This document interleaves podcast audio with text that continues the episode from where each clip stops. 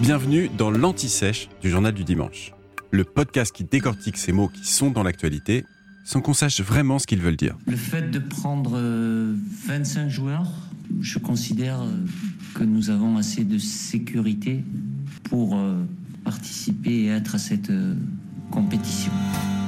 Au fait, pourquoi le football se joue à 11 Vous pouvez les compter. Un gardien de but et 10 joueurs de champ, ça fait bien 11.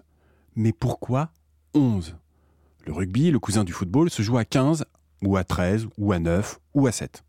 Mais jamais à 11. Pour éclaircir ce mystère, revenons à ses origines. Le football a plusieurs ancêtres, dont le calcio fiorentino, une sorte de football joué à Florence, en Italie, au Moyen Âge.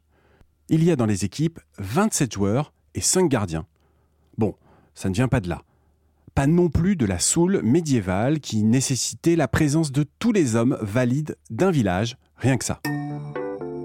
Le football le vrai est né en Angleterre au XVIIIe siècle. Ce sont les universitaires qui jouent à ce sport naissant, mais encore sans règles fixes. Et souvent, comme ils étaient à l'internat, ils jouaient chambré contre chambré. Or, dans les dortoirs, il y avait 10 étudiants, ce qui donnait un 10 contre 10, puis il suffit de rajouter les deux surveillants de chaque chambré comme gardien de but, et voilà, on est à 11 contre 11. Bon, vous imaginez, c'est trop beau pour être vrai, ce n'est qu'une légende. Une autre légende dit que les universitaires se seraient inspirés du cricket, qui lui se joue bien à 11 contre 11. Bon, là carrément, c'est trop facile comme explication. La réalité, c'est que le football a donc vécu longtemps sans règles fixes. En 1848, on tente d'en édicter quelques-unes, ce sont les règles de Cambridge, les Cambridge Rules, mais elles ne disent rien sur le nombre de joueurs. En 1860, le premier match entre deux équipes non universitaires oppose 16 joueurs de Sheffield à 16 joueurs de Hallam. En 1863, la Football Association, la FA, se crée. Elle édicte des règles simples, la plupart toujours en vigueur, mais là encore ne dit rien sur le nombre de joueurs, qui reste un vrai sujet de discorde entre clubs. Ainsi, en 1867, quand la Fédération du comté de Surrey, au sud de Londres, propose un match à 11 contre 11 au Cambridge University FC, ce dernier répond par courrier nous jouons au minimum à 15 par équipe et nous ne pouvons pas jouer avec moins de 13 joueurs par équipe. Bref, on n'y comprend pas grand-chose et tout va s'unifier au fur et à mesure.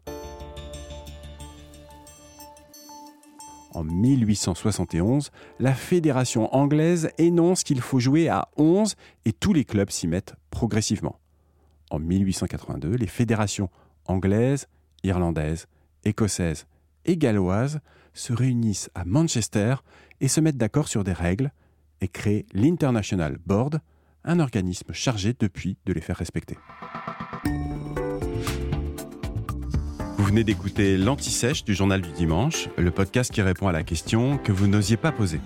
Je suis Vivien Vergniaud et si vous avez aimé ce podcast, mieux si vous voulez écouter d'autres épisodes préparés par la rédaction du JDD, c'est facile. Abonnez-vous, suivez-nous, c'est gratuit. On vous donne rendez-vous trois fois par semaine en podcast et tous les jours sur le JDD.fr. À bientôt.